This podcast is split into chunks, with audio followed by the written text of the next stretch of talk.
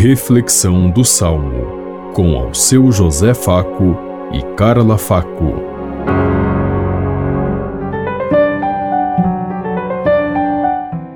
Paz e bem a todos os ouvintes que estão em sintonia conosco neste dia, na meditação do Salmo 32. Ó justos, alegrai-vos no Senhor, cantai para o Senhor um canto novo. Dai graças ao Senhor ao som da harpa, na lira de dez cordas celebrai-o. Cantai para o Senhor um canto novo, com arte sustentai a louvação. Ó justos, alegrai-vos no Senhor, cantai para o Senhor um canto novo.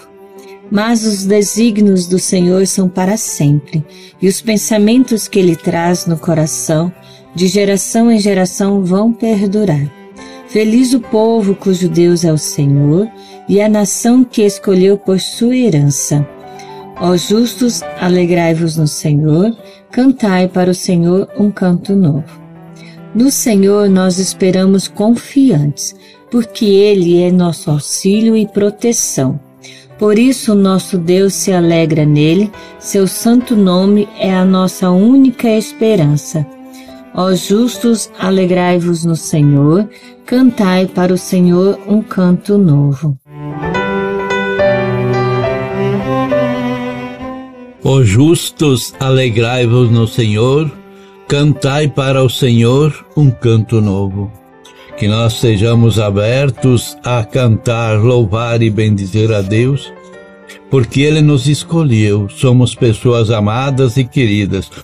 Só que Deus veio para que todos tenham essa possibilidade da salvação. Não são alguns, uma meia dúzia escolhido, como muitas vezes nós pensamos.